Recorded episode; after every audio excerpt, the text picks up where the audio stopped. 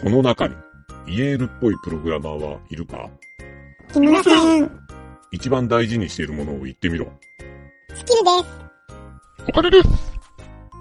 仲間です。!3 番をイエールに連れて行け。何より仲間を大切にする会社、イエール。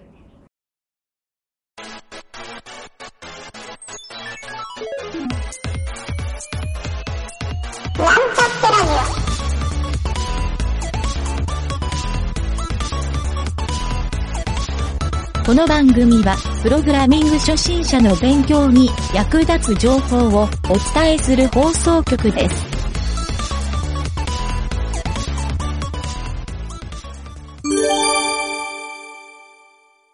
アジャイルトークのコーナー。はい、どうも、ゆげたです。酒井です。オ。CTO のプロデューサーの吉田です。はい、えーとですね、先週に引き続きまして、はい。えーアジャイルトークのコーナーで、えーテーマがですね、うつ病についてっていう話をはい3人でさせてもらってたんですけど、なんか先週こう尻すぼみで終わってしまったので、はい、あの、いろいろね、機材トラブルがあったっていうそうですね。ところだけお伝えしておきますが、はい。ちょっと、まあ、今週続きをちゃんと締めてみようかなと思ってですね、はいゆげたが、あのーちょっとほ、あの後僕いろんな人に話をしてみたところ、非常にいい話を一個聞けたので、あおのちょっとこれをね、僕お二人に聞いてもらいたいなっていうのがー。はい。一個あって、はおーい。ちょっとまずそこから話すとですね、はい。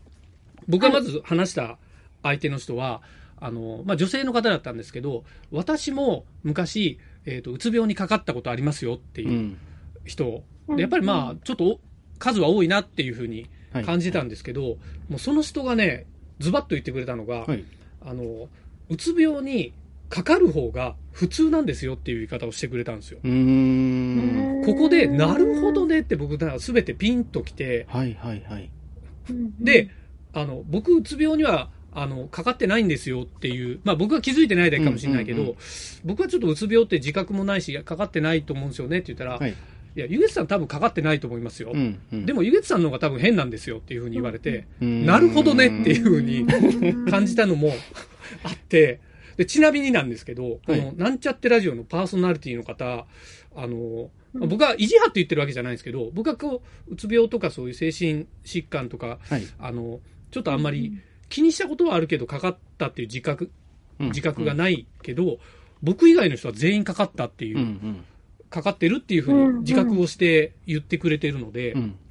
改めてですね、あ、僕がマイノリティなんだなってちょっと気がついて、うん。で、まあ、ゆげたがっていうわけじゃなくて、えっ、と、そういううつ病になる人の方がマジョリティなんじゃないかっていう、うんまあ、ここがポイントだなと思ったんですよ。なるほどなるほどうんうんはい。で、もちろんその環境によって、運良くならない人もいるし、うん。あの、やっぱ自我が強くてならないとか、ちょっとうんあまりにもこう自分、なんて言うんだろう、そういううつ病にならないような感じの天然の人みたいな感じもいるじゃないですか。はいはいはい。まあいろんなタイプはあると思うんですけど、まあ普通の人はなるんですよっていうのが僕は一番、なんかこの手の話で納得したなって思ってですね。ああ、なるほど。そう。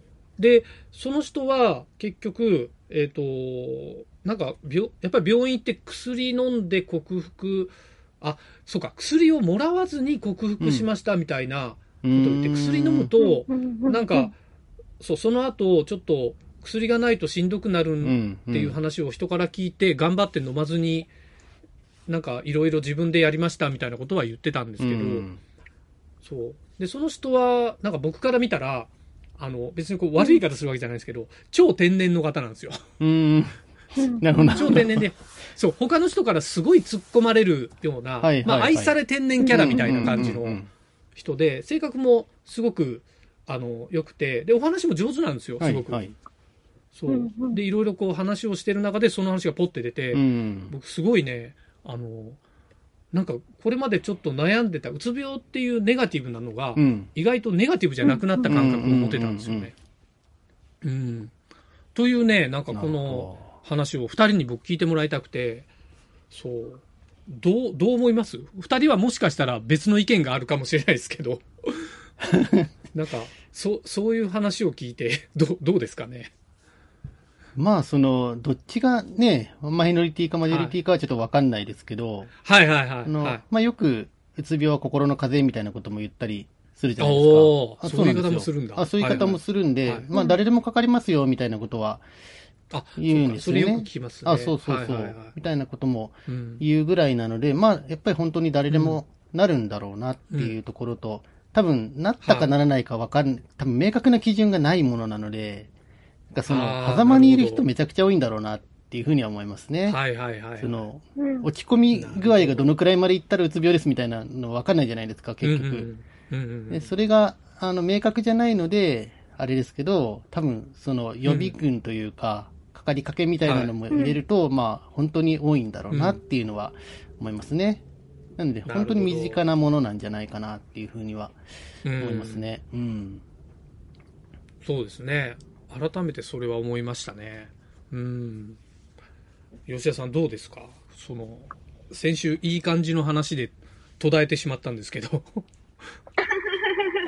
あそうですね。私も、あの、酒井さんと同じような意見で、私、あの、親族に、あの、心療内科の先生がいるのであ、そうなんで。よく、はい、相談してたんですけど、やっぱりはい。酒井さんが言った通り、はい。あの、うつ病は心の風邪なので、別に特別なことでもないし、うんうんうんあの、誰にでもかかりうることがある。はい。な。ので、あの、うつなのか、うつじゃないのかっていうこと以前に、はい。あの、誰もが自分のメンタルの波をちゃんと把握して、おー。どこにそれがトリガーがあるのか、どうしたら自分は改善できるのかっていうのを把握しつつ、はい。やるとしたら、食事、睡眠、運動をしっかりして、うん規則正しい生活をすれば必ず治るから、あの、誰もはいはいはいがそれを意識した方がいいよっていうふうに言われてから、かなり心が楽になりました。なるほど。メンタルの波っていうのって、はい。ちょっと僕初めて聞いたというか、なんか気になるキーワードだったんですけど、これはなんか、ちょっと説明とかできたりします？そうですね。メンタルのみ、あみんな、あの、多分フラットな、自分の状況がどういう時だとフラットなのか、心の状況が、なんかどういう時だとフラットなのかがわかると思うんですけど、それがちょっと落ち込みやすいだったりとか、はい。いつも言われてることなのに、あの、き今日は傷つくとか、なんか、あのやる気が起きないとうんうんうんかうん、そういう、なんていうんですか、まあ、ネガティブサイドに、あの、はいはい。感。情だったりとか、はい。あの、心、心身が行くところがあると思うんですけど、その波ですね。ああ、なるほど。なるほど。メンタルの波か。気にしたことが僕はなかったんで う、ん。そうか。ああ、それは、なんですか、酒井さんとかでも、やっぱり、あの、結構気、気にしてるもんなんですか？今、今でもというか。あ、自分でですか？あ、自分自は分で別にその、かかったこと自体も何も気にしてないですし、それに。なりそうだなみたいなのもないからあんまり気にはしないんですけど、メンタルの波は多分誰でもあるだろうなと思ってて、そうですね。だから、はあまあ、それがね、その、イライラだったりするのか、悲しみだったりとか、あイライラ。まあ、はいいろんなはい多分感情があって、それの波と同じだと思うんですよね。で、その一つの、その落ち込みがすごく落ち込んでいくと、だんだんこう、うちに、うつに近づいていくというか、なんかそういうことだとは思うので、なんかその辺なはる、ほど。僕はそんな普段ね、そこまで浮き沈みがないので、そんなに意識はしないですけど、多分人によってそこを気をつけた方がいいんだろうなっていうのは感じますね。ああ、なるほど。はいはいはい。浮き沈み。ああ、すごいわかりますね。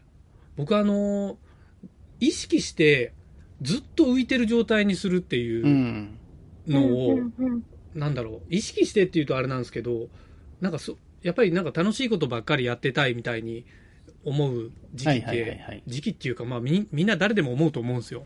うん、うん。そう。今の話聞いた時にすごい思い出したのが、あの、とある、とある、これ前も言ったかな？前もなんかラジオのどっかのばコーナーで言ったかもしれないですけど、あの、ゲーム、ゲームショーだ。東京ゲームショーをやってた時に、はいはい僕が以前勤めてた、えっ、と、会社、ゲーム制作会社が、いわゆるそのゲームを作ったんで出展したんですよ。はいはい。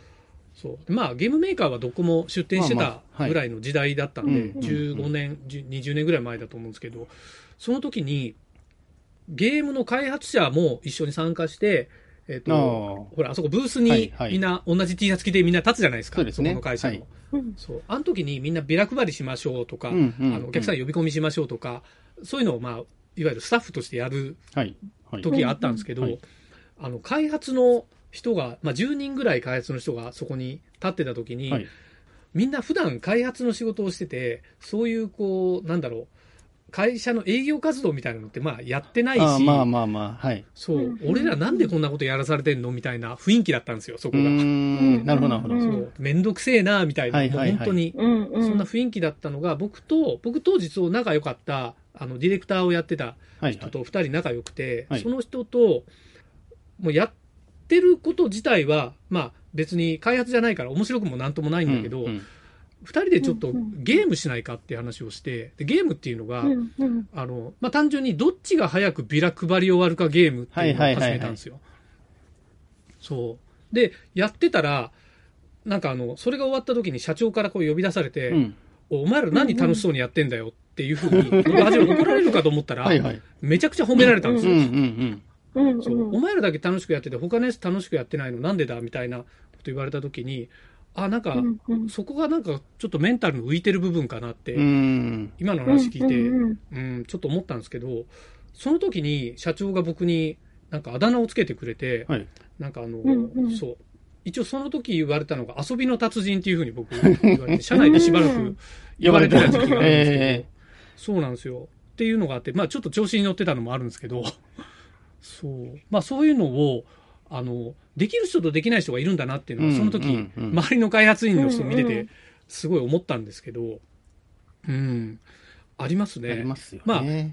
その後、僕が、あの、ちょっと海外の、あの、エンジニア、海外から日本に働きに来てるエンジニアの人が、はいはいまあ、英語圏の人なんですよ。はい。そいつが、そいの人が言ってたのが、あの、ゆげさん、それってゲーミフィケーションですよっていうふうに言われて、うんそう。ゲーミフィケーションのはすごい重要なんで、うんうん。えっと、ビジネスにゲーミフィケーション取り入れたら勝ちですよみたいな言い方をして。て、うんうんうん。あいい人ですね。うんうんそうそうそう、すごいね、はい。やっぱ海外の人ってそういう論理的、それの思考が論理的なんですよね。うんそう、うんうんうん。そういうのもあってね、僕はあの、ちょっと今言ったメンタルの波とゲーミフィケーションっていうところって意外とリンクしてるんじゃないかなって、ううんん。うん。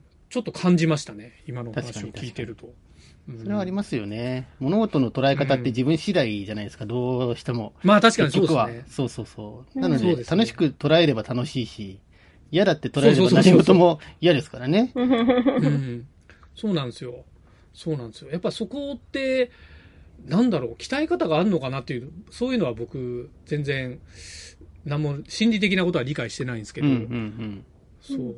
でもなんかこう、ちょっと、これは、あの、話が大きくそれるかもしれないんですけど、あの、うん僕はこのラジオをやってて、いろんな人からコメントをもらう中で、うん。はいはい。比較的ちょっと多いコメントがあるのは、はいあの、ゆげつさんと南條さんが楽しそうに話してるのが面白いですっていうふうに書いてくれてるリスんナーの方多かったんですよ。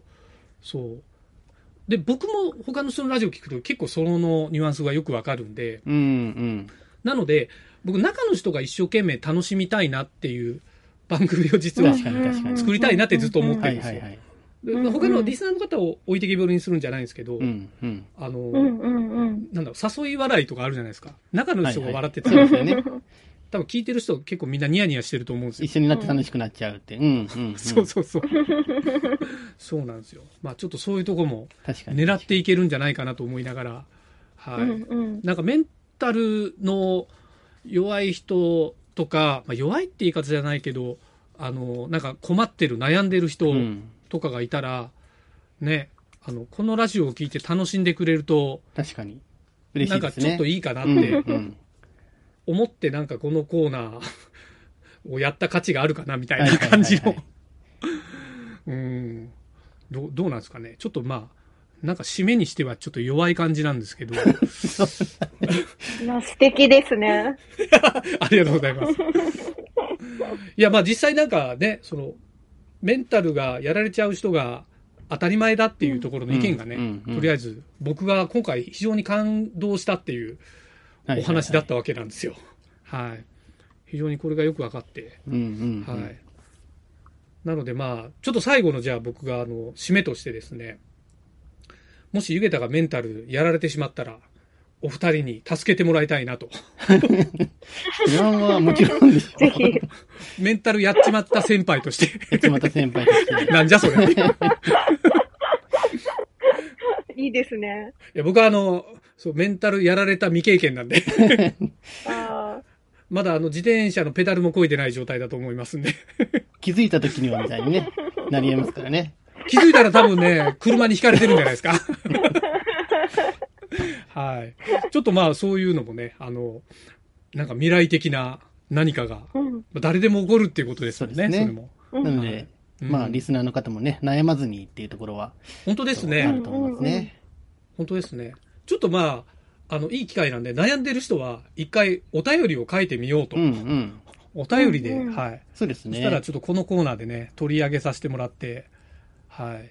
ぜひちょっとまあ、ベテランのお二人から、ベテランって言っちゃうとあれなんですけど、ベテランかどうかわかんないですけど、寄り添うことはできると思うので。やっぱりね、僕なんかよりしっかりした意見が言えてるから、すごいなって思いますけど、はい。僕なんかね、そういう人の言葉聞いて感動してるだけなんで、はい。ちょっとぜひ今後もね、このテーマ、深掘りしていきたいですね。そうですね。はい。そんな感じで、まあ結局は中途半端に終わってしまうんですけど、とりあえず、今回もこれで締めに出してもらいます。お疲れ様でした。ありがとうございました。ありがとうございました。はい、ありがとうございます。はい。